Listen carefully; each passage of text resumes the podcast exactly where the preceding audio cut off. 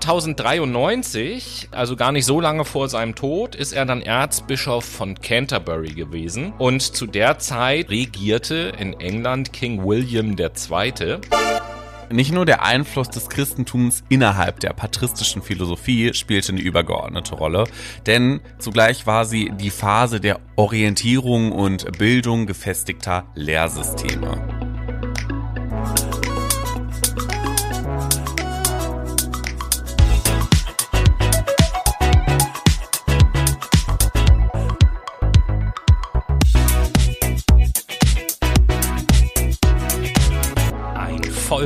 Ein Ziel, ein Glaube. Und damit herzlich willkommen zur neuen Folge Fuck My Brain, eurem beliebtesten und berühmtesten Podcast in Mali diese Woche. Und daher kommt auch der Wahlspruch von Mali. Und tatsächlich äh, gerade das Thema ein Glaube, das wird heute in der Sendung eine Rolle spielen, zu der ich natürlich auch ganz herzlich meinen Kompagnon Noah begrüße. Ja, Moin. einen wunderschönen guten Tag, liebe Menschen. Herzlich willkommen zu einer weiteren Folge Fuck My Brain. Ohrpala. Guck mal, wenn ich Fuck My Brain sage, dann geht mir ein Licht auf. Ja, Mit so soll Ton. das ja auch sein. Herrlich. Freunde, Tobi, geht's dir gut? Ja, ich kann mich überhaupt nicht beklagen, bis auf dass jetzt ja es offensichtlich sehr Herbst wird, aber ansonsten alles gut. Und wie geht's dir so? Herbst. Ja, genau, mir geht es Herbst. Herrlich. Ja, wir sind ja äh, aus der Sommerpause zurück und damit starten wir in eine neue Folge unserer Infoserie über die Philosophie. So ist das. Und da haben wir diese Woche, bewegen wir uns im Bereich der mittelalterlichen Philosophie. Tatsächlich haben wir in den letzten Sendungen durchaus eine Epoche auf mehrere Sendungen verteilt, äh, weil es viel zu berichten gibt. In der mittelalterlichen Philosophie ist das bisschen anders. Das dunkle Mittelalter, sagt man auch, so viel an neuer Erkenntnis und so hat da tatsächlich nicht stattgefunden, was vielleicht auch damit liegt, dass natürlich sämtliche Wissenschaften sehr religionsdominiert waren in dieser Zeit. Das ist wahr. Und äh, von daher werden wir in dieser Sendung einen kleinen Überblick geben über die Philosophie des Mittelalters. Und ähm, ja, im ersten Teil werde ich da gleich erstmal so ein bisschen drüber erzählen, über welche Epoche reden wir da überhaupt und äh, werde auch noch einen Begriff einführen, nämlich den Begriff Agape. Darüber werden wir sprechen und dann wird Noah etwas Beacht, Agape, nicht Agathe. ja, Agape Bauer, genau. ähm, dann wird Noah etwas erzählen über die sogenannte patristische Philosophie. Genau, richtig. Eine der Strömungen, die eine größere Rolle im Mittelalter gespielt hat. Ähm, Im zweiten Teil sprichst du dann worüber? Im zweiten Teil werde ich euch ein bisschen wieder ähm, Inhalte ins Gedächtnis rufen zum Universalienproblem. Das hat nämlich in der Philosophie des Mittelalters eine übergeordnete Rolle gespielt, sag ich mal. Zentral kam das ja eigentlich eher durch den äh, guten alten äh, Platon, aber ähm, auch die Menschen im Mittelalter haben sich da noch Gedanken über das Wort Universalien Ja, vielleicht erinnert ihr euch, in einer der ersten Sendungen der Philosophie-Serie hat Noah auch schon mal kurz über das Universalienproblem gesprochen. Ganz genau. Und äh, im dritten Teil werden wir uns dann mit der sogenannten scholastischen Philosophie auseinandersetzen. Und zum Abschluss hat Noah für euch noch ein kleines Rasiermesser parat. Das Rasiermesser ist am Start. Ist ja eigentlich mal aufgefallen, dass Scholastik ähnlich klingt wie Schaschlik. Die Schaschlik-Philosophie. Äh, Nee, ist mir bisher noch nicht aufgefallen, aber jetzt, wo du es sagst. ich finde, Scholastik hat irgendwie was zwischen Gulasch und Schaschlik. Ja, für mich klingt das auch so wie so ein, ich muss da immer, wir haben halt herumscholastiert in der Zeit, was auch immer das bedeutet. Ja, also kommen wir doch gleich einmal ähm, zu dem, nee, habe ich nicht irgendwas vergessen? Nein, habe ich nicht. Kommen wir doch gleich erstmal zu dem, was überhaupt die Philosophie des Mittelalters umfasst, wie das Yeah. zeitlich einzuordnen ist. Und man kann so sagen, über, der, über den Daumen gepeilt, mh, dass die Philosophie des Mittelalters so die Zeit umfasst vom Ende der Antike bis zur Reformation. Das heißt so ganz grob gesagt vom Jahr 0 bis zum Jahr 1300, 1400 ungefähr. So als Größenordnung. Und äh, wie eben schon angedeutet, zumindest in Europa ist es so gewesen, dass diese Epoche natürlich ganz extrem durch das Christentum geprägt ist und dass es dort vor allen Dingen ja um die Synthese zwischen Philosophie und religiösem Glauben ging. Also zentral bei allen Schulen war immer die Frage, wie können wir Glaube und Philosophie irgendwie zusammenpacken dass da was Sinnvolles draus wird und dass das irgendwie auch zusammen ähm, passt. Und da gab es eigentlich zwei klar getrennte Perioden, über die wir heute auch sprechen wollen. Es gab einmal die Periode der Patristik. Mhm. Ähm, das habe ich ja eben schon gesagt, wird nur euch gleich erklären, was das eigentlich ist. Ähm, da ist der Herr Aurelius Augustinus der berühmteste Vertreter dieses Bereiches. Der hat äh, gelebt vom Jahr 334 bis zum Jahr 430. Daher kommt auch das Augustinerbier, ne? Das wissen wir Selbstverständlich. Alle. Und gutes ähm, Bier. und dann gab es eine zweite äh, Periode, nämlich die Periode der Scholastik. Ähm, das ist so die Philosophie des Hochmittelalters. Der bekannteste Vertreter oder auch Begründer von dem Ganzen ist Anselm von Canterbury. Vielleicht habt ihr den Namen auch schon mal gehört. Er hat von äh, 1033 bis 1109 gelebt und gilt auch so als Begründer der Scholastik. Und darüber hinaus, Noah hat es auch schon gesagt, das Universalienproblem ist generell eine Sache, die in der Mittelalterzeit eine große Rolle gespielt hat. Ganz klar. Ich bin ja immer noch erstaunt darüber, wie alt die immer werden. Ne? 1033 bis 1109 das ist über 70. Das ist heftig. Ja, das stimmt. Zu der Zeit hätte ich das gar nicht erwartet. Naja, das ist natürlich auch so ein bisschen dem geschuldet, dass die Philosophen nicht diejenigen waren, die den ganzen Tag hart auf dem Feld gearbeitet haben stimmt. und sonst irgendwas, ne? Und das hat dann natürlich auch was damit zu tun, gerade in der damaligen Zeit. Es waren ja die Intellektuellen quasi, ne? Die auch genau. den Ton angegeben haben und gut gespeist haben. Also und, das, wie du sagtest, halt ein einfacheres Leben naja, das genossen. Sind, das sind diejenigen ja von der Arbeit her, äh, ja, heute könnte man die wahrscheinlich am ehesten mit einem Universitätsprofessor vergleichen. Mhm. So muss man sich das ja ungefähr vorstellen. Ja, und bevor wir zu der Patristik kommen, äh, hatte ich ja schon gesagt, dass ich noch einen Begriff einführen möchte oder um einen Begriff äh, reden möchte, der da Agape heißt. Und ich möchte auch erstmal so ein bisschen erklären, warum ich extra über diesen Begriff noch sprechen möchte. Der im, ja, mit Beginn des Mittelalters sozusagen entstanden ist, aber bis heute auch in der Philosophie eine große Rolle spielt. Mhm. Und äh, auch in einer der ersten Sendungen habe ich diesen Begriff schon mal genannt, nämlich wenn, ich, wenn es um das Thema Liebe geht, spielt er eine Rolle. Und äh, im Laufe des philosophischen Wandels sozusagen haben sich ja verschiedene Begriffe im Zusammenhang mit Liebe etabliert, wo auch verschiedene Philosophen dahinter stehen. Mhm. Zum Beispiel Platon hat immer über Eros gesprochen, also die körperliche Liebe, die Begierde, das Verlangen, die Sexualität. Aristoteles hingegen hat den Begriff Philia geprägt. Philia ist eben halt die freundschaftliche Liebe. Und ja, man kann ihn auch als Philosophen bezeichnen, Jesus Christus zum Beispiel, der hat den Begriff Agape geprägt. Und Agape ist im Prinzip das, äh, was man Gott immer zusagt, nämlich die bedingungslose Liebe allen Lebewesen gegenüber. Mhm. Das ist Agape. Und daraus ähm, ergibt sich sozusagen diese Dreiteilung de des Wortes Liebe, den es ähm, oder die es heute in der Philosophie immer noch gibt, eben die Einteilung in Eros, Philia und Agape. Mhm. Das nur kurz, um den Begriff einzuordnen. Das eine ganz schöne Einteilung tatsächlich, ne? weil man sonst Liebe immer im ja, sprachlichen Gebrauch in einen Topf schmeißt und sagt, ja, also ich empfinde ja Liebe für dich und dann sind alle, ja, was heißt alle, pauschalisieren wir nicht, aber ähm, man fühlt sich dann eher vor den Kopf gestoßen. Ne? So dieses, oh, Liebe ist sowas Großes und Mächtiges, aber wenn man dann sagt, ich empfinde Philia für dich, was ja die freundschaftliche Liebe ist, finde ich, kommt das nochmal mit einer mh, hm, gewissen Besonderheit um die Ecke. Naja, das liegt, denke ich, auch daran, dass ja in unserer heutigen Gesellschaft der Begriff Liebe einfach mit unheimlich vielen Vorstellungen überfrachtet ist, was mhm. das jetzt bedeutet und was da denn jetzt zu passieren Total. hat oder keine Ahnung was. Und deswegen tun sich manche Menschen halt schwer, diesen Begriff zu verwenden. Und äh, uns ist aber ja allen zum Beispiel klar, dass die Liebe, die man zu einem Lebenspartner empfindet, beispielsweise mhm. eine andere Art der Liebe ist, als die Liebe, die Eltern zu ihren Kindern empfinden. Im Regelfall. Das habe ich mich nämlich auch gerade eben gefragt, ob die Agape in dem Fall die Mutter, die mütterliche Liebe wäre. Ne? Also die bedingungslose ja. Liebe einer Mutter ihrem Kind gegenüber. Im Normalfall, wenn alles normal läuft, würde ich das da am ehesten einordnen, tatsächlich, mhm. ja. Schön. Oh, ich finde das gut. Das ist ein tolles Gedankenkonstrukt.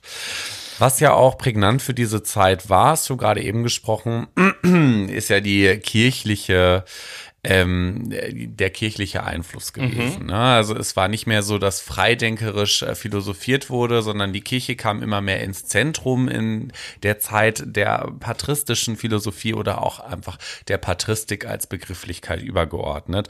Dementsprechend, da das so ein wichtiges ähm, Zeitfenster in dieser Epoche ist, wollen wir euch ja natürlich darüber ein paar Informationen zukommen lassen, was die patristische Philosophie überhaupt beinhaltet, was da so ein bisschen ähm, am Start war und womit die sich eigentlich beschäftigt haben. Und die patristische Philosophie ist die Philosophie der Kirchenväter. Die entstand nämlich in der Epoche der alten Kirche. Ihr merkt, es ist also ziemlich, naja, kirchlich, äh, geistlich beeinflusst. Die Epoche der alten Kirche war ungefähr vom ersten Jahrhundert bis zum siebten beziehungsweise spätestens frühen achten Jahrhundert und geht damit zeitlich gesehen natürlich der Scholastik voraus. Die Patristik verlief überwiegend parallel zur Spätantike über die wir ja in den letzten Folgen gesprochen haben. Wenn ihr jetzt nicht mehr wisst, was die Spätantike ist, hört gerne rein. Und ähm, parallel zu dieser Spätantike gab es häufig immer eine weltanschauliche Auseinandersetzung mit der griechischen Philosophie. Die haben da so ein bisschen nicht konkurriert, aber liefen parallel halt nebeneinander und haben gewisse Schnittpunkte gehabt. Anknüpfungspunkte finden sich ja zum Beispiel dann ähm, in der Tugendlehre der Stoa, welche wir in der letzten Folge behandelt haben, ähm, vor allen Dingen Stoa von Seneca oder auch Marc Aurel, der da eine Rolle gespielt hat, ähm, wie aber auch der Lehre des der Skepsis beziehungsweise des Skeptizismus. Schwieriges Wort. Naja. Skeptizismus. Skeptizismus, vielen Dank. Ähm, die Patristik entstand in einer Zeit, welche intensiv vom katholischen Glauben geprägt war. Und aus diesem Grund beschäftigten sich Philosophen dieses Abschnitts mit, naja, allen erhaltenen theologischen Schriften, wie zum Beispiel den relevanten Schriften der bereits genannten Kirchenväter. Aber auch Schriften wie den von Heretikern. Das sind äh, Schriften, die im Widerspruch zu kirchlich-religiösen Glaubensgrundsätzen stehen und nicht persönlichen Textzeugnissen wie Konsils, Akten und ähm, liturgischen Texten fließen in die Zeit der patristischen Philosophie mit ein. Okay, falls ihr euch jetzt fragt, was äh, Konzilakten und liturgische Texte sind, keine Sorge, ich habe es mitgebracht. Konzilakten sind Aufzeichnungen von Konzilen. Ein Konzil ist eine ähm, Kirchenversammlung, bei denen bischöfliche Gewalten, Lehre, Leitung und Heilung besprochen werden. Dahingegen sind liturgische Texte hm, Aufzeichnungen über die Ordnung von religiösen Zeremonien und Riten des jüdischen und christlichen Gottesdienstes. Wie ihr merkt, geht es in der Patristik vor allem viel um Texte, es geht um Geschichte, es geht um Aufzeichnungen und es geht vor allen Dingen um Literatur. Deshalb nutzten sie auch Methoden der Sprach- und Literaturwissenschaften. Vielleicht fragt ihr euch nun so, ja, okay, was hat Philosophie jetzt mit Religion am Hut? Berechtigte Frage. Philosophie hat nach der Antike zumindest sehr viel mit Religion am Hut. Viele der frühen christlichen Theologen betätigten sich nämlich auf philosophischem Gebiet und wurden deswegen als Philosophen angesehen, wobei sie in erster Linie Theologen waren. Das beeinflusst auch die ähm, Apologeten, das sind die sogenannten intellektuellen beziehungsweise Verteidigungsredner, hat man damals gesagt. Das ist auch ein ganz spannender Begriff.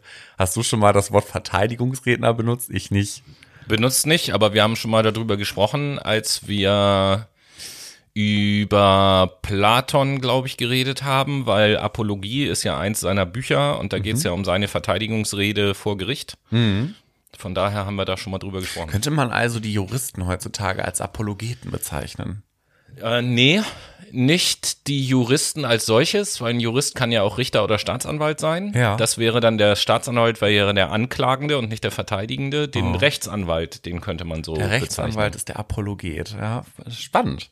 Naja, die Apologeten verfolgten vor allem das Ziel, die christliche Religion den anderen Gebildeten als die wahre Philosophie des Geistes, der Freiheit und auch der Sittlichkeit zu empfehlen. Und dazu versuchten die durch die griechische Bildung erzogenen Kirchenväter die Lehre Plotins mit den christlichen Lehren zu verbinden. Nur zur Info, Plotin ist der Begründer des Neoplatonismus. Und das Ziel seiner philosophischen Bemühungen bestand in der Annäherung an das eine, das Grundprinzip der gesamten Wirklichkeit, naja, bis hin zur Erfahrung der Vereinigung mit dem einen. Also es ging um das äh, quasi ein bisschen wie Gott. Also äh, ich will da nicht vorgreifen, aber wo du eben halt gerade sagst, das eine mhm. sozusagen, das geht ja schon so ein bisschen in die Richtung Universalienproblem auch. Mhm. Ne?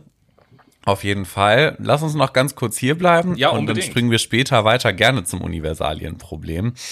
Ähm, nicht nur der Einfluss des Christentums innerhalb der patristischen Philosophie spielte eine übergeordnete Rolle, denn zugleich war sie die Phase der Orientierung und Bildung gefestigter Lehrsysteme. Das ist auch eigentlich ganz logisch wenn man sich mal anguckt, wie die Kirche aufgebaut ist, ne, vom Lehrsystem her. Ähm, ebenfalls fallen erste Lehrentscheidungen, die sogenannten Dogmen, kennen wir ja irgendwie alle, in die Phasen des Christentums und grenzen abweichende Positionen, die bereits erwähnten Heresien aus. Also die quasi, die nicht an diese religiösen Glaubensgrundsätze denken, sondern sich davon ab Grenzen, quasi so ein bisschen die Atheisten der heutigen Zeit, könnte man sagen. Naja, hierdurch wuchs vor allen Dingen auch die Anerkennung des Christentums. Na klar, alle wurden ausgeschlossen. Das Christentum wurde ins, ins Zentrum gestellt und äh, war so the one and only. Ähm, weshalb sie auch im vierten Jahrhundert ähm, zeitlich mit dem Verfall des Römischen Reiches als Staatsreligion anerkannt wurde. Also Christentum als Staatsreligion war dann am Start. Dementsprechend traten auch die traditionellen griechischen Philosophenschulen immer mehr in den Hintergrund und die christlich geprägten Denkschulen waren immer mehr im Vordergrund. Also wir hatten hier auch so eine, eine Abwendung von was passierte damals in der Spätantike. Diese Epoche ging zurück und verschwand ein wenig und es kam immer mehr das Christentum in den Vordergrund. Und ich meine, das Mittelalter war ja auch überwiegend durchzogen davon, oder nicht, Tobi? Naja, also zumindest in Europa auf jeden Fall. Wir Definitiv. reden ja hier immer, das muss man ja auch immer ganz deutlich sagen, in unserer gesamten Philosophie-Serie reden wir über die Entwicklung der Philosophie in Europa. Das ist natürlich in anderen Ländern, die zum Beispiel dann auch religiös anders geprägt waren, anders. Ich werde es nachher auch nochmal kurz erwähnen. Äh, Noah hat es eben gerade schon gesagt, dass so die griechische Philosophie langsam in den Hintergrund getreten ist. Die ist sogar äh, fast in Vergessenheit geraten, gerade was mhm. Aristoteles angeht, hat aber zum Beispiel im Islam äh, ganz starken Einfluss gehabt in der Zeit und ist dann erst im Zuge der Kreuzzüge, die äh, irgendwann stattgefunden haben, mhm. hat sozusagen die westliche Welt die griechische Philosophie wiederentdeckt quasi. Mhm. Was ja auch wichtig ist, sonst würden wir heutzutage hier nicht sitzen am Mikro und über Aristoteles, Platon und Co. reden. Ne? Ja, das hat aber natürlich auch ähm, gerade in der Zeit, über die wir reden, für große Konflikte gesorgt, das äh, Wiederentdecken der griechischen Philosophie, mhm. weil die griechische Philosophie, was das Thema Gott angeht, natürlich andere Herangehensweisen und andere Sichtweisen hatte als die Religion. Und ja. äh, viele ähm, Philosophen damals, da haben wir auch schon drüber geredet, dem Konzept Gott auch sehr kritisch gegenüberstanden, weil das größte, das höchste Gut, nach dem man streben konnte, wir erinnern uns an die letzten Sendungen, war ja immer verstandesgeleitet, äh, sich eben halt Gedanken zu machen und sich die Dinge zu erschließen. Und Religion und Glaube hat ja an vielen Teilen tatsächlich nichts mehr mit dem Verstand zu tun, sondern mit Überhaupt dem, was es nicht. ist, mit Glauben. Genau richtig. Also weg von der Objektivität hin zur Subjektivität, ne? Ähm Philosophie ist einfach Wissenschaft, das stimmt. Und ähm, da hat, also ich hoffe, hoffe nicht, also schreite da gerne ein, wenn ich jetzt da zu tief einsteige oder dir irgendetwas wegnehme, aber ich hatte ja vorhin schon gesagt, dass Augustinus so der Hauptvertreter dieser patristischen Philosophie halt ist. Und ähm, ein, da an dem Beispiel, gerade an Augustinus, kann man nämlich sehr schön sehen, wo da der Unterschied ist zwischen der antiken Philosophie und dem, was wir jetzt im Mittelalter haben. Weil jetzt nämlich. Bin ich gespannt. Ja, weil, weil nämlich ähm, Augustinus gesagt hat, äh, man muss den Menschen einzeln betrachten und der Mensch besteht aus Geist und aus Körper. Und das mhm. sind zwei unterschiedliche Sachen. Da wurde also der sogenannte Dualismus ins Leben gerufen. Der von René Descartes später eher aufgegriffen wurde. Ge ganz genau. Und das wiederum bedeutete aber auch, ähm, dass die gesamte Sphäre des Körperlichen und des Triebhaften mhm. sozusagen abgewertet wurde und dadurch ja überhaupt erst äh, dieses Prinzip der Sünde entstanden ist. Das gab es ja vorher überhaupt gar nicht. Bei den alten Griechen gab es sowas wie Sünde nicht. Und ähm, Weil die auch schlau waren. naja, aber das ist ja gleich, das ist halt gleichzeitig wieder eine Grundlage, zumindest im, äh, im christlichen Glauben, äh, eine Grundlage dafür, diese Religion überhaupt zu brauchen, weil ähm, es wurde dann das Ganze ja auch noch so weiterentwickelt, dass es nicht nur die Sünde gibt, sondern auch die Erbsünde. Das bedeutet, der Mensch kommt quasi schon schuldig zur Welt. Allein die, seine Ex- Existenz macht ihn schuldig. Und äh, um Erlösung zu finden, das kann er eben halt nicht aus eigener Kraft tun, braucht der Mensch Gott, weil das der einzige ist. aber auch ein sehr perfides Abhängigkeitssystem, was da geschaffen wurde. Ne? Das ist ja eigentlich heutzutage betrachtet eine gute Marketing-Werbestrategie. So Zu könnte man das bezeichnen, Du kommst ja. schon mit Schulden auf die Welt, deswegen schließ dich unserer Kirche an, um dich von deinen Schulden freizumachen.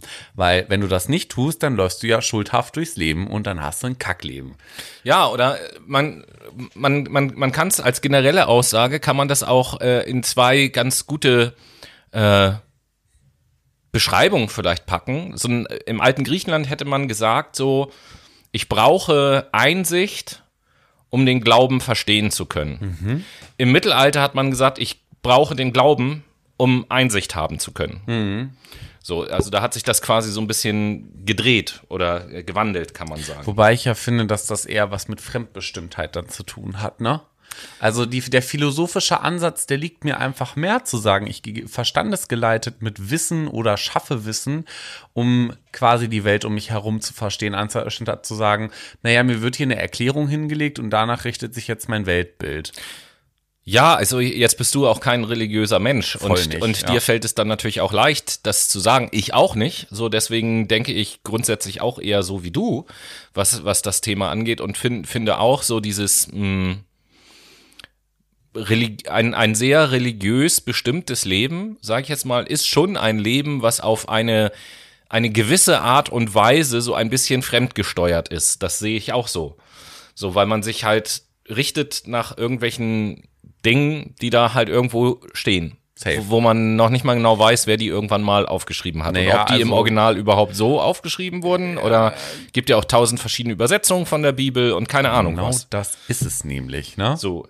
Ähm, gleichzeitig kann ich natürlich auch total gut verstehen, dass für viele Menschen solche Sachen eine große Stütze sind und so. Das will ich damit überhaupt nicht in Abrede stellen, so.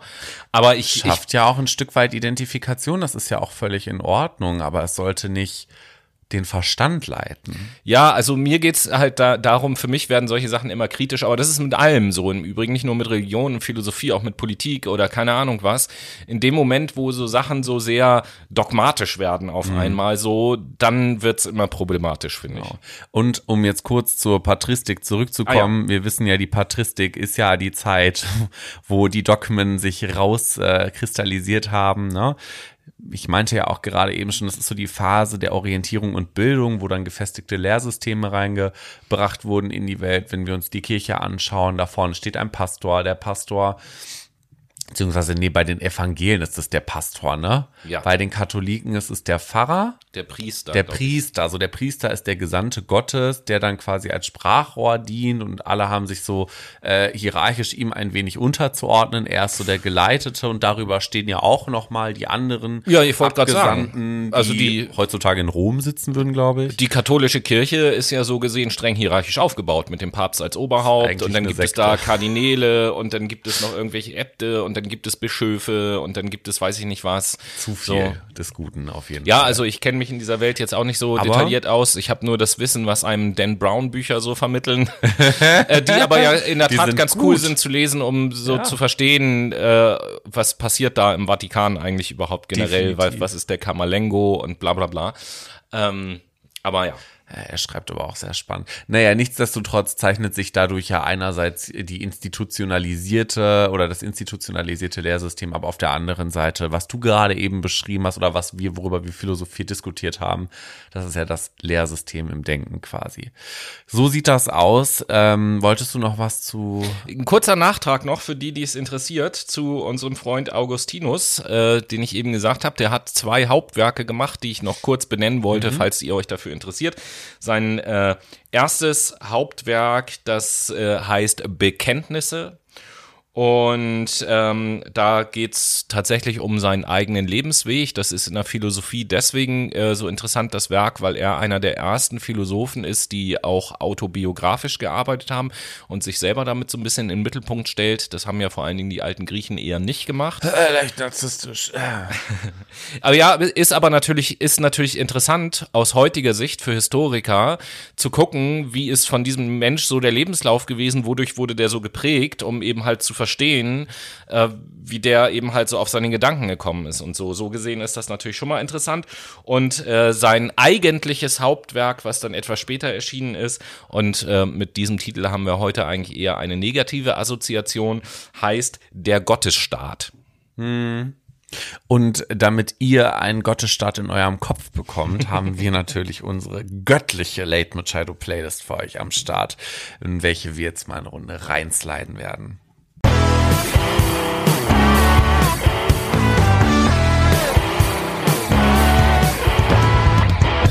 Die Late Machado Playlist, wie ich schon gesagt habe, ist heute sehr göttlich und scheint eigentlich gefühlt.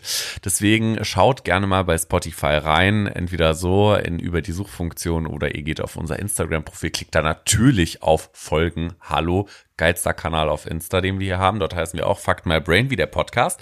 Und dann geht ihr in die Highlights und klickt auf den Ordner Playlist und wichtige Links. Und oben links könnt ihr auch über Playlist öffnen, in unsere Playlist einsteigen. So sieht's aus. Tobi, tell me what you want to add. Ja, da wir uns ja heute mit alten Dingen beschäftigen, möchte ich auch ein altes Lied auf die Playlist setzen. Und zwar von den Isley Brothers das Lied This Old Heart of Mine. Mhm, ich setze von, weiß ich nicht, I adore Miss Cooksey. Kennst du nicht dieses Kirchenlied? Ach so. Ah ja, ist ja egal. Nein, ich setze von Love das, den Song Chasing Fire auf die Playlist und damit sind wir im zweiten Teil unserer Infoserie zur ähm, Patristik versus Scholastik versus, ja, ist nicht versus, es ist eigentlich die Philosophie des Mittelalters. Genau. Und kommen zu einem euch sehr bekannten Problem. Es geht um Universalien. Was sind nochmal Universalien? Ja, Universalien sind ja grundsätzlich eigentlich allgemeine Begrifflichkeiten. Aber wir sprechen nicht nur über Universalien, sondern eigentlich über das Universalienproblem. Hm. Das Universalienproblem stammt aus der Zeit von Sokrates, um, welcher zu seiner Zeit auf der Suche nach dem Allgemeinen war. Wir erinnern uns, wir hatten Sokrates ja auch schon mal thematisiert mit seinem Universalienproblem, ist einer der ersten Folgen gewesen. Also wenn ihr noch nicht reingehört habt, hört gerne rein.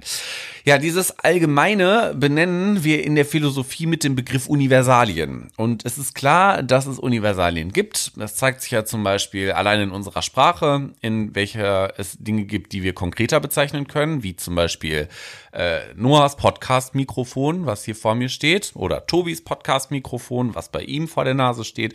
Allerdings gibt es auch allgemeine Bezeichnungen, die sogenannten Universalien, wie zum Beispiel das Mikrofon oder äh, der Mensch, das Tier, das Haus und so weiter und so fort. Darunter kann man nämlich gewisse konkretere Bezeichnungen semantisch hm, unterordnen. Also könnte man jetzt sagen, wir kommen ja gerade aus der Late Machado Playlist. Mhm. Es gibt ja unterschiedliche Musikrichtungen, was weiß ich, Pop, Rock, mhm. Techno und so. Genres, ja. Das sind die Genres und Musik wäre dann sozusagen der Universalbegriff für Worunter all das, das fällt, quasi, genau. Also es ist ja genauso wie äh, Tiere und dann gibt es Reptilien und es gibt Insekten mhm. und dann gibt es Säugetiere. Also innerhalb der Welt der ganzen mal. unterschiedlichen Tiere wäre, wären, was heißt die Universalien, aber das Universale wäre die Bezeichnung Tier. Ja, die Headline quasi. Okay. Das ist die Universalie quasi. Ah, ja. Aber jetzt nochmal für Fachidioten zusammengefasst, ich habe euch eine Definition mitgebracht. Universalien benennen Ähnlichkeiten oder Gemeinsamkeiten und decken damit Zusammenhänge der Wirklichkeit auf oder schaffen eine Ordnung, die die einzelnen Dinge miteinander in Zusammenhang bringt. Sie sind die Voraussetzung für jegliche Form von Wissenschaft. Ohne die Annahme von Universalien, welcher Art auch immer, ist eine Theorie, die Gesetzmäßigkeiten der Wirklichkeit zum Ausdruck bringen will, grundsätzlich unmöglich.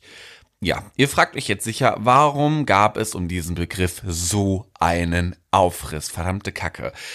Ja, ähm, ja, der Ausgangspunkt hierzu ist die Debatte zwischen den Realisten und den Nominalisten um die Ideenlehre von Platon. Ah. Wir kommen der Sache ein wenig näher. Ja, um da habe ich euch ja gleich noch zwei Menschen vorzustellen dann. Genau richtig. Platon vertrat nämlich die These, dass Ideen eine eigenständige Existenz haben. Im Laufe dieser Debatte wurden diverse gedankliche Prinzipien als Universalien bezeichnet. Das waren zum Beispiel Regeln, Tugenden, Kategorien, Werte und so weiter und so fort. Aber Kommen wir zur Debatte. Das ist nämlich das Wichtige hinter dem Universalienproblem. Die Realisten in dem Einlager gehen davon aus, dass Universalien das Wesen eines Gegenstandes quasi seine Identität darstellt. Sie argumentieren aus der Position des semantischen Realismus. Die Vertreter des Nominalismus hingegen sind der Auffassung, dass alle allgemeinen Begriffe gedankliche Abstraktionen sind, die als Bezeichnung menschengemacht sind. Sie würden also nicht von der Idee eines Mikrofons reden, sondern vom Begriff Mikrofon, welcher ein Begriff bzw. eine Universalie ist für eine Gruppe von Gegenständen. Also die einen beziehen sich quasi auf die Idee und die anderen auf den konkret vorhandenen Gegenstand quasi. Genau, richtig. Ah. Ganz genau so ist es nämlich. Ja, Realität kommt demnach nur den Einzeldingen und nicht den Universalien zu. Wichtiger Leitsatz von den Nominalisten. Fuck My Brain Ultras wissen wahrscheinlich, dass wir das Universalienproblem bereits in einer vergangenen Infofolge vorgestellt haben. Warum das Ganze jetzt nochmal? Weil es dazu einen riesigen Clinch gab in der Zeit des christlichen und des islamischen Monotheismus des Mittelalters. Zur Info, Monotheismus bezeichnet die philosophischen Lehren, die einen allumfassenden Gott kennen und anerkennen. Im Islam Allah, bei uns im Christentum in dem Fall Gott. Ähm, bei diesem Clinch ging es um die explizite Frage der Machtkonzentration und ihrer Legitimierung, wenn zum Beispiel über die Einheit der Dreifaltigkeit diskutiert wurde. Tobi, weißt du, was die Dreifaltigkeit ist? Ja, selbstverständlich, beziehungsweise auch Dreieinigkeit genannt oder Trinität nennt man die auch. Und äh, da geht's ja, wir kennen es, Vater, Sohn und Heiliger Geist. Genau, Gott Alles ist, in einer Person. Gott ist zugleich nämlich Vater, Sohn und Heiliger Geist. Wenn Verallgemeinerungen wirklich sind, haben sie eine viel größere Autorität, als wenn sie von Interpretationen abhängen. Die zunehmende Abkehr vom Realismus im Laufe des Spätmittelalters bedeutet zugleich eine Emanzipation, also eine Freimachung von Autoritäten, die das Göttliche für sich in Anspruch nahmen.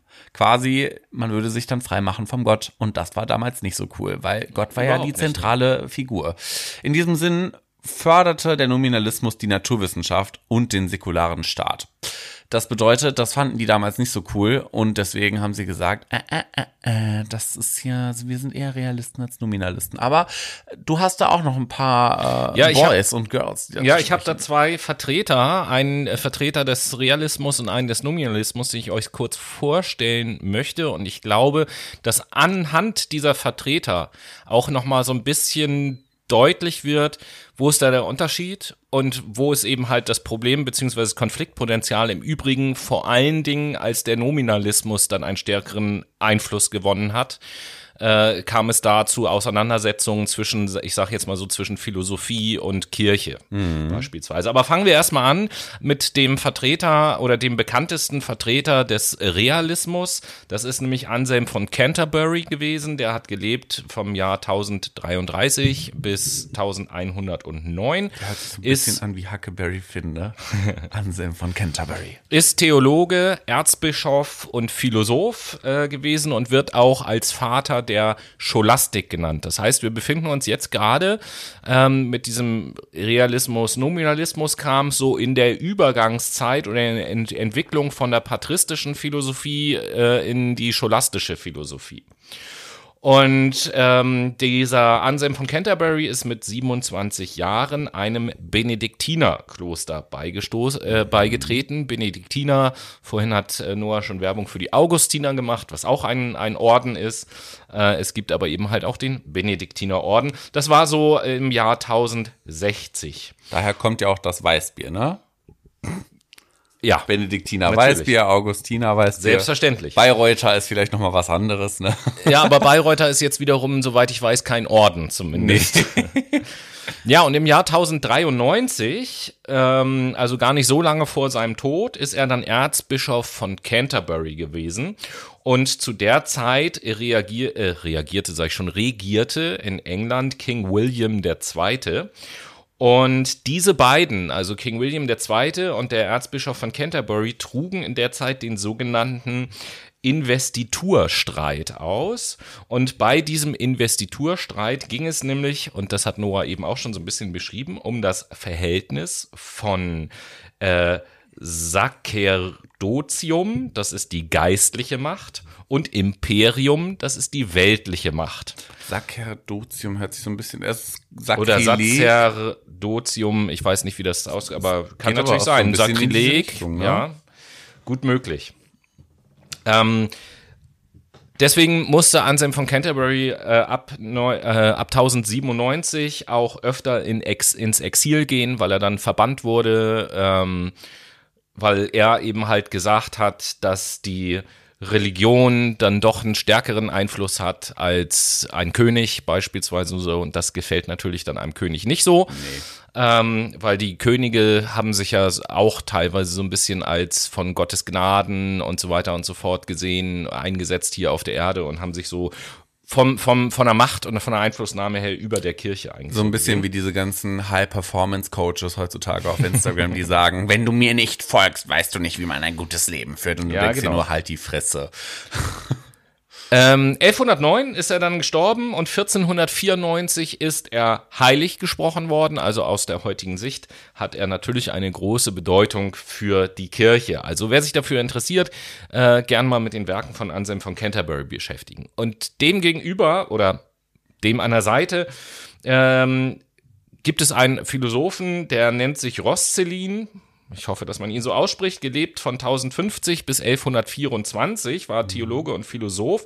Und er wiederum war Vertreter sogar eines extremen Nominalismus, was Noah eben halt gerade erklärt hat. Ähm, er hat quasi gesagt, und da fasse ich die Aussage des Nominalismus nochmal zusammen, es existieren nur Gegenstände, die mit den Sinnesorganen auch wahrgenommen werden können. Genau. So. Und das ist natürlich in der Kirche ein Problem. Da ich ja Gott mit meinen Sinnesorganen nicht wahrnehmen kann, müsste es ja zwangsläufig auch bedeuten, dass es Gott eben halt nicht gibt. Und äh, das hat er zwar jetzt nicht gesagt, aber mit dieser Aussage oder mit dieser Haltung, dass nur Dinge existieren, die ich mit meinen Sinnesorganen auch wahrnehmen kann, gilt er, und den Begriff hat Noah schon erklärt, als Heretiker, weil er Häresie betreibt, also Aussagen, die gegen Es war die Lehre ketzerisch damals. ja, genau, genau. Es Das war, war ketzerisch, richtig. Und weil er damit, auch das hat Noah eben erklärt, die Dreieinigkeit Gottes letzten Endes auch in Frage stellt. Weißt du, was mir da gerade in den Sinn kommt? Nee. Es gibt doch sowas wie Exorzismus, ne? Ja. Meinst du nicht, das haben die damals genutzt als quasi Verkörperungsstrategie, weil die Nominalisten gesagt haben, naja, alles, was du nicht anfassen kannst, nicht sehen, nicht hören kannst, nicht riechen kannst, nicht schmecken kannst, das ist auch nicht da. Und man hat ja damals gesagt, die bösen Geister, ne, Gott braucht man ja, um auch Menschen von ihren Sünden zu befreien. Und es gibt Dämonen, die in den Körper reinfahren und dann quasi dafür büßt du für deine Sünden. Dass das so ein bisschen die Verkörperung war, dass man sagen konnte, ha, ne, Siehst du mal, das gibt's doch. Deswegen gibt's ja auch den Gott, den braucht man jetzt hier, ne? Naja, aber die Dämonen und wa was auch immer das dann für Viecher waren, die Besitz ergriffen haben, die konnte man ja mit den Sinnesorganen auch nicht wahrnehmen. Ja, gut, du konntest halt sehen, dass eine Person in dem Fall irgendwie besessen war, in Wo, Anführungsstrichen. woran Die, weil die sich komisch verhalten haben, diese Menschen damals. Ja, gut, aus heutiger Sicht muss man sagen, wahrscheinlich haben die vielleicht eine psychische Erkrankung gehabt oder Das wusste sowas. man ja im Jahre Nee, 1000, natürlich nicht. weiß ich nicht was nicht, ne? Das ist ja die andere Sache. Natürlich nicht. Ich, äh, klar, also das darf man, also auch wenn wir solche Sachen natürlich heute verurteilen und den Kopf schütteln und sagen, was, was, ist denn das für ein Blödsinn, darf man natürlich immer nicht vergessen, ganz allgemein im Vergleich zur heutigen Zeit, wie das Bildungsniveau damals so gewesen ist und was die Leute oder die Menschen überhaupt schon wussten über die Welt. Und äh, wenn es irgendetwas Auffälliges gab, das liegt ja nun mal in der Nat- Natur des Menschen, dann wurde natürlich versucht, dafür Erklärungen zu finden. Und das ist ja auch das Schöne an Religion, wenn wir für etwas keine Erklärung finden, keine rationalen Erklärungen, dann ist natürlich Religion, welche auch immer, immer ein gutes Hilfsmittel, um irgendwie zu erklären, ja, das hat Gott gemacht oder keine Ahnung was. Definitiv. Ne? Also nur als Beispiel, da haben wir auch in einer der ersten Sendungen drüber gesprochen. Heute ähm, kann, hat jeder von uns, glaube ich, eine ungefähre Vorstellung davon, wie ein Blitz entsteht und was da passiert. Äh, ich bin jetzt nicht ausreichend Physiker genug, um es wirklich erklären zu können, aber alle, die gut in der Schule aufgepasst haben, im Gegensatz zu mir, können es wahrscheinlich. Positiv und negativ geladene Teilchen treffen aufeinander. whatever. So, damals war es natürlich ganz klar, wenn ich, wenn ich jetzt mal in die nordische Mythologie oder so gehe, dass da oben Götter wohnen im Himmel und das Tor mit seinem Hammer auf den Amboss haut und dadurch natürlich Funken sprühen und das Gewitter entsteht und die Blitze entstehen. So, ja, wenn ich in dem Bild bleibe, ist das eine völlig logische Vorstellung. Ja, es ist halt auch so geil, dass ich mir einfach den Marvel-Tor vorstelle. Wie influenced bin ich bitte von der Werbeindustrie, äh, von der Tja. Filmindustrie. Das ist krass. Ja, Roselin, was hat er denn noch so gemacht, der Boy? Ja, der hat, ansonsten hat er wahrscheinlich noch Bücher geschrieben, nehme ich mal an. Okay.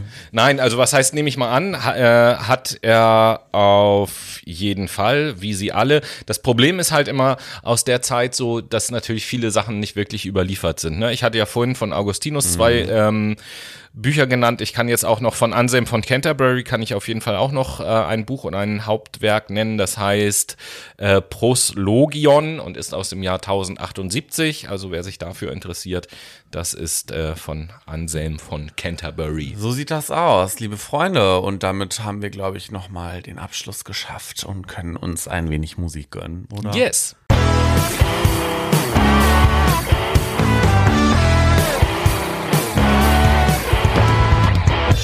Und wir sind wieder am Start mit der Late Machado Playlist und ich mach's kurz, Tobi, was haust du drauf? Jawohl, ähm, da ja die Leute damals äh, ihr ganzes Leben der Philosophie oder der Religion oder was auch immer gewidmet haben, möchte ich daran anknüpfen und auch an äh, eine kleine Reminiszenz natürlich an die großartige Band äh, Foo Fighters, die ja kürzlich das Taylor Hawkins Tribute Konzert gespielt haben, kann ich auch jedem äh, Rockmusik interessiert nur empfehlen, sich das anzugucken, ein großartiges Stück Musikgeschichte. Mhm. Deswegen setze ich ein Lied von den Foo Fighters auf die Playlist, nämlich das Lied All My Life. Cool. Ja, lustig, dass du auch live in deinem äh, Titel hast. Ich nämlich auch Live as it comes von Geoffroy. Und damit sind wir im dritten Teil und haben jetzt quasi die, den ersten Teil der Epoche abgeschlossen. Haben uns gerade ja mit der Patristik ein wenig auseinandergesetzt und auch was das Universalienproblem damit zu tun hat. Ihr habt nochmal den Realismus und Nominalismus kennengelernt. Und jetzt ist ja die Frage, was hat Schaschlik mit Philosophie zu tun, Tobi? Was hat Schaschlik mit Philosophie zu tun? Genau. Das ist vielleicht ja, vielleicht ist das ja sogar ein guter Folgentitel. Was ja. hat Schaschlik mit Philosophie zu tun? Was hat Schaschlik mit Ich glaube, das könnten wir als Folgentitel nehmen, das oder? Das ist gut, das schreiben wir auf. Ja. Ähm, ja, ich möchte also so ein bisschen über die scholastische Philosophie sprechen und will anknüpfen an das, was ich vorhin schon mal so ein bisschen gesagt habe. Also man muss sich das so vorstellen, dass zu Beginn des Mittelalters die Philosophie des Aristoteles als Beispiel oder überhaupt von den alten Griechen in Europa nahezu vergessen war mittlerweile. Wurde dann aber im Rahmen der Kreuzzüge wiederentdeckt, da die islamische Welt äh, die griechische Philosophie so ein Stück weit in sich aufgenommen hatte. Und das wiederum hat zu Widersprüchen geführt. Ähm, weil auf, ja, es gab Konflikte quasi zwischen dem Vernunftgeleiteten auf der einen Seite, hatten wir vorhin schon gesagt, griechische Philosophie, und dem Glauben auf der anderen Seite. Äh, weil, wie gesagt, manche Sachen, die sich mit Glauben erklären lassen, sich mit Vernunft nicht erklären lassen zum Beispiel. Und das wiederum hat natürlich dafür gesorgt, dass die Kirche sich unter Druck gesetzt gefühlt hat. Und jetzt gab es einen ähm, Vertreter der scholastischen Philosophie, den ihr vom Namen her wahrscheinlich auch schon mal gehört habt und äh, der eben halt versucht hat, die scholastische Philosophie oder beziehungsweise die, die Theologie der Zeit mit der griechischen Philosophie in Verbindung zu bringen. Und äh, daraus oder dadurch hat sich die scholastische Philosophie quasi weiterentwickelt. Und dieser Mensch, über den ich rede, ist Thomas von Aquin. Eigentlich auch ein relativ bekannter Name, ähm, haben viele von euch wahrscheinlich schon mal gehört. Und äh, Thomas von Aquin hat zum Beispiel gesagt, ähm, oder hat erkannt und hat es auch anerkannt, dass äh, Aristoteles gesagt hat, dass die Dinge aus Ursachen und Wirkungen hervorgehen. Dem hat er überhaupt gar nicht widersprochen, sondern er hat das sozusagen aufgegriffen und hat versucht, dahingehend einen Gottesbeweis daraus zu machen, indem er die Fragen gestellt hat, okay, wenn das so ist, dass die Dinge aus Ursache und Wirkung hervorgehen, wer hat denn dann die aller, aller, allererste Ursache erschaffen?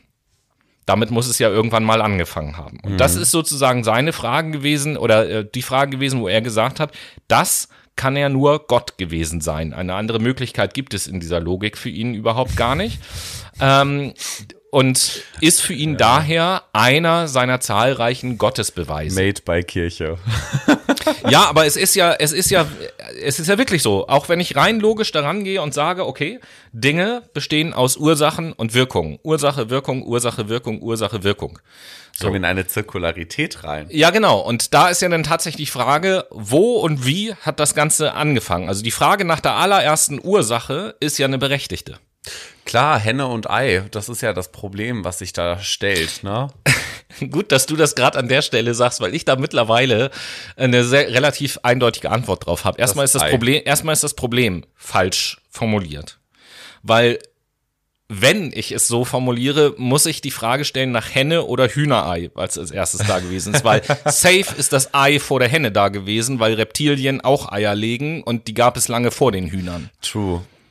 Also Henne und Ei, die Frage ist ganz einfach zu beantworten. Die Frage ist eher, was da. kam vor Atomen? Das ist so ein bisschen die Frage. Ja, Gas. Wow. Ja, aber ne, wir beide sind ja so ein bisschen sprachliche Typen und nehmen das dann sehr genau. Und Henne und Ei ist eigentlich falsch formuliert äh, als, als also, Problemstellung. Ich hätte das jetzt nicht so gesehen, aber ich bin da ganz bei dir. Ich kenne mich halt nicht so gut mit Hennen und Eiern. Okay, obwohl mit Eiern kenne ich mich sehr gut aus. Hm, okay, äh, und es ist noch nicht mal Ostern. Machen wir weiter. Ähm, ein, ein zweiter Bereich, ähm, mit dem sich Thomas von Aquin auseinandergesetzt hat, ist die Frage nach dem Leben nach dem Tod. Ja. Genau. Und das ist ja eine Frage, die äh, die Philosophie auch nie beantworten konnte. Haben wir auch schon mal drüber gesprochen. Und äh, da hat er eben halt gesagt, okay, das bedeutet für ihn, hat er so eine Art, sag ich mal, Pyramidenmodell erschaffen, mhm. also so würde man es als heute bezeichnen, hat gesagt, die Philosophie, vor allen Dingen die aristotische Philosophie, die beschäftigt sich mit den unbelebten Dingen, die beschäftigt sich mit den Lebewesen, die beschäftigt sich mit den Menschen. Auch interessant, dass Lebewesen und Menschen hier nochmal getrennt voneinander betrachtet sind, was dem Menschen ja so eine ganz besondere Rolle zu geben scheint in der Schöpfung. Äh, und das hat sich ja im Übrigen ja auch bis heute gehalten. Also kaum jemand der sich nicht gedanklich damit auseinandersetzt, hat ja äh, ständig auf dem Schirm, dass wir Menschen eben halt nicht eine Kategorie sind, also Menschen im Gegensatz zu Tieren, sondern dass wir Menschen dann halt zu der Gruppe der Säugetiere gehören und einfach nur ein Säugetier sind. Da sind wir wieder beim Universalien. Nicht Problem, aber ja. bei den Universalien. Genau. Wir gehören zur Gattung Mensch. Na, ja, äh, aber wir gehören Gattung zu den Tieren. Säugetiere. So, oder allgemein zu den Tieren gehören wir eben halt. Äh, und es wird aber ja oftmals so dargestellt, es gibt die Menschen und es gibt die Tiere. Bullshit, das genau. ist was für AfD. Aber zurück zu Thomas von Aquin, der dann eben halt gesagt hat, es gibt aber äh, halt auch noch so etwas wie das Leben nach dem Tod, es gibt sowas wie Engel, es gibt einen Gott und darauf liefert die Philosophie keine Antwort. Ja, also und mal, dementsprechend Engel, ich bitte dich. Und äh, dementsprechend ähm, hat er halt gesagt, dass die Theologie als Wissenschaft sozusagen der Philosophie übergeordnet ist. Ähm, genau. Und das ist ja ähnlich, wie wenn du jetzt sagen würdest, die Parapsychologie wird über die allgemeine Psychologie hierarchisch gestellt. Ja, ja genau. Also er, er hat so sogar gesagt, Bullshit. das ist, das ist quasi, das ist quasi fast ein wörtliches Zitat. Er hat gesagt, die Philosophie ist Dienerin und Magd der Theologie. So, also die arbeitet der, der äh, Theologie sozusagen zu, macht die grundlegende Arbeit und die Theologie kümmert sich dann quasi um die, ähm, die feineren Dinge, wenn man, ja. wenn man eben halt so will.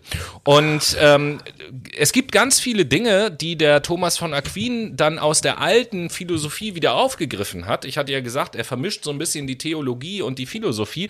Und äh, da tauchen auch wieder Begriffe auf einmal auf, die aus früheren Sendungen auch äh, ganz gut ähm, bekannt sind. Also erstmal ist es so, dass er ein Hauptwerk geschrieben hat, Summe der Theologie heißt das oder im Original Summa Theologica. Und dieses Hauptwerk, was mehr als 1500 Seiten hat und trotzdem unvollendet blieb, gliedert sich in drei Teile. Im ersten Teil, das ist der Teil über Gott in sich selbst und als Ursprung und Ziel der Geschöpfe.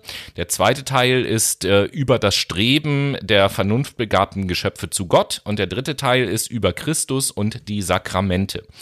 Und ähm, Du hattest vorhin auch so das Begriff Moral, den Begriff Moralphilosophie ins Spiel gebracht. Damit hat sich Thomas von Aquin natürlich auch auseinandergesetzt und hat da sehr viele Bezüge.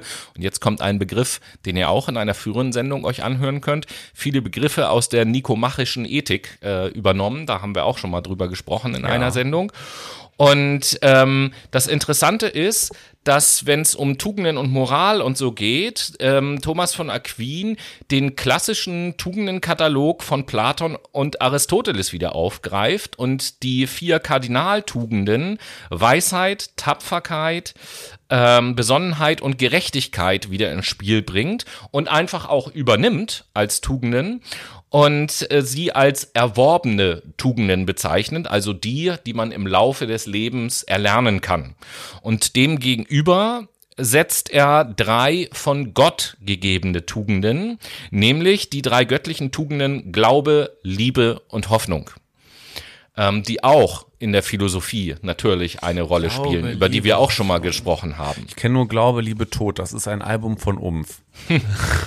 naja, und das Ganze hat auf jeden Fall dazu geführt, dass man teilweise, wenn man die Literatur so liest, heutzutage die ähm, aristotelische oder von Aristoteles begründete Metaphysik, über die wir auch schon gesprochen haben, da geht einem wieder ein Lämpchen auf, der Querverweis, Metaphysik, da haben wir schon mal drüber gesprochen. Bing, Metaphysik. Ähm, also auch in einer der ersten Philosophiesendungen, hört euch das gerne mal an, was wir zur Metaphysik gesagt haben, dass man diese Metaphysik von der scholastischen Philosophie teilweise überhaupt gar nicht mehr unterscheiden kann. Mhm. Weil, wie gesagt, Thomas von Aquin diese Sachen so miteinander verzahnt und verbunden hat, ähm, um da etwas draus zu machen, wo man sagen kann, wir haben einerseits die mh, hm, rationale Argumentationslogik der alten Philosophen verbunden mit den Sichtweisen der aus aus dieser Zeit gesehen natürlich der modernen Theologie. Heute würde man das nicht mehr als moderne Theologie vielleicht bezeichnen, aber äh, das beides sozusagen miteinander zu verbinden. Und äh, das ist auf jeden Fall eine große Leistung von Thomas von Aquin und das ist im Wesentlichen auch das, womit sich die scholastische Philosophie auseinandergesetzt hat. Geil, kommen wir zu Ritsch Ritsch. Ja, genau. Ähm, das vielleicht noch äh, als Überleitung gesagt. Wir sehen also hier schon, dass in der Philosophie auf einmal viele Menschen eine Rolle spielen, die aus der Kirche kommen. Mhm. Und äh, ähnlich, wenn mich nicht alles täuscht, ist es ja auch bei dem Menschen und bei dem äh, Prinzip, worum es jetzt zum Schluss noch geht. Quasi, ja, ihr lernt ja jetzt nochmal eigentlich, wir hatten das ja schon mal ganz kurz angerissen in der mhm. früheren Folge, Orkhams Rasiermesser kennen, beziehungsweise besser bekannt als das Sparsamkeitsprinzip. Das ist, das drückt es tatsächlich besser aus. Genau, ähm, aber woher kommt denn jetzt überhaupt Orkham? Was ist das? Orkham äh, ist ja ein Philosoph gewesen. Willem vom Orkham hat von 1288 bis 1374, nee, 47 gelebt und entwickelte diese Anwendung ähm, ja für den ja für die für die Anwendung quasi im Bereich Wissenschaft. Genauer gesagt in der Wissenschaftstheorie und der wissenschaftlichen Methodik. Kurz noch eingeflossen, äh, eingeflochten, deswegen haben wir auch das Thema in dieser Sendung mit drinne, weil William von Ockham auch als Scholastiker gilt. Also genau. aus der Scholastik heraus hat sich das jetzt sozusagen entwickelt. Das hätte ich nämlich jetzt auch gesagt, dass der in die Sorry. Zeit der Scholastik reinpasst. Ach so, und da sind gut. wir wieder beim Bier, ne? Der ist Franziskaner gewesen, fällt mir gerade ein, der William von Ockham. sehen wir mal. Also auch wieder jemand, der aus einem Kloster, äh, nicht Kloster, aus einem Orden heraus äh, gelebt hat. Ähm, naja, nichtsdestotrotz, dass das irgendwie zur Scholastik gehört und zur Wissenschaftstheorie oder wissenschaftlichen Methodik. Es ist ein heuristisches Forschungsprinzip. Und äh, die Fuck My Brain Ultras sind wieder gefragt. Euch klingen bestimmt schon die Ohren wegen dem Wort Heuristik. Ja, das hatten wir auch schon mal in einer Psychologie-Folge. Ich glaube zur allgemeinen Psychologie, oder?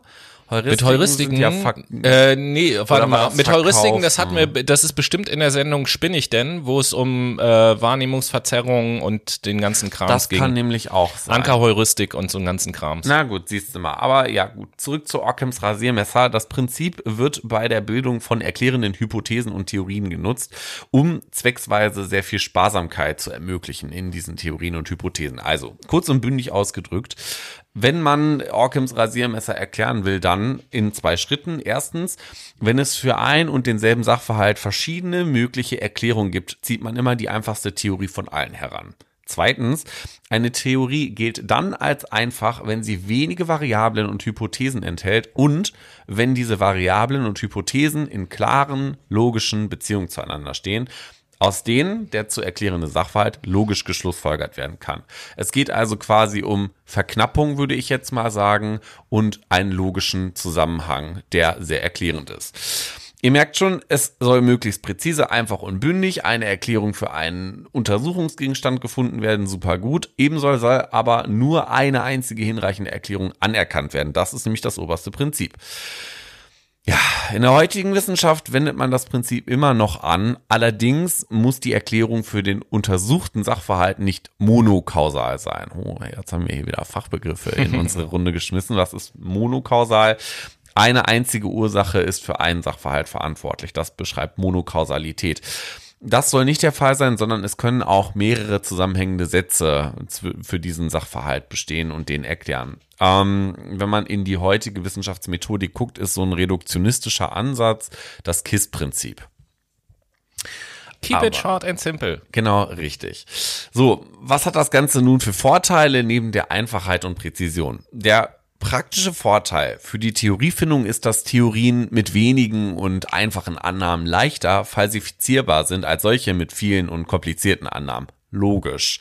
Das äh, kommt der wissenschaftlichen Methodik echt zugute, denn in der Empirie geht es nicht nur um das Verifizieren, sondern auch um das Falsifizieren. Man tut den wissenschaftlichen KollegInnen der Nachwelt quasi einen riesig großen Gefallen. Aber, don't forget, das Prinzip ist nicht nur eines von mehreren Kriterien für die Qualität von Theorien.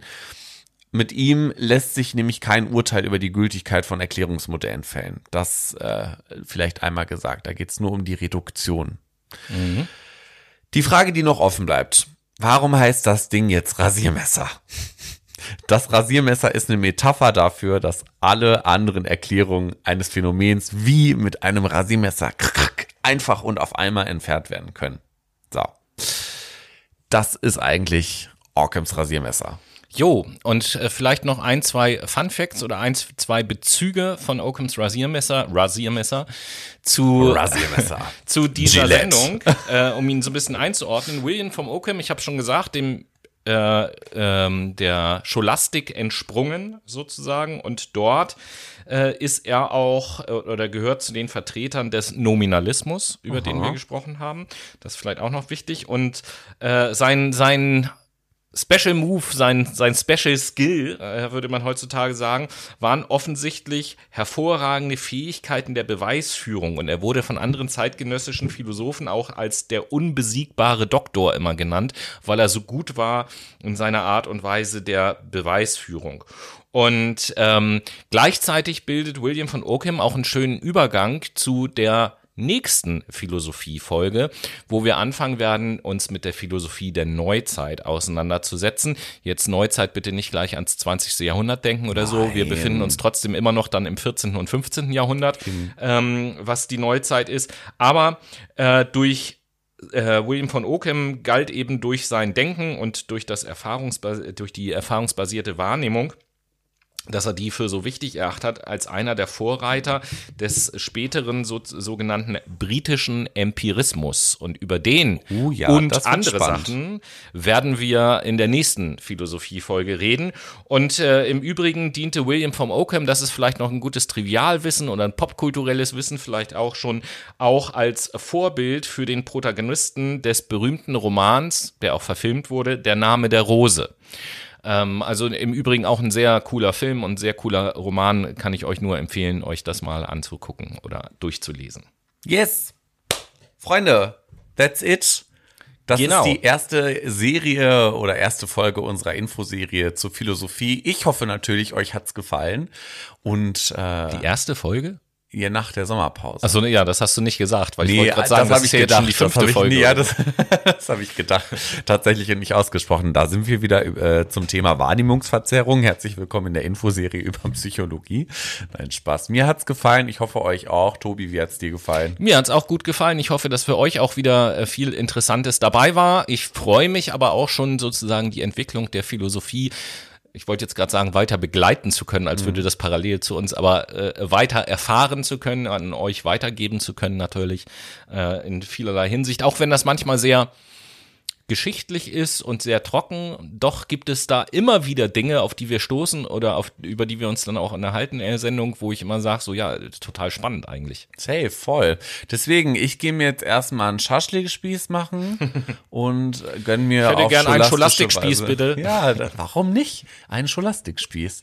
Das mache ich jetzt. Deswegen, wir hören uns nächste Woche, wenn es wieder heißt, achtsam durchatmen.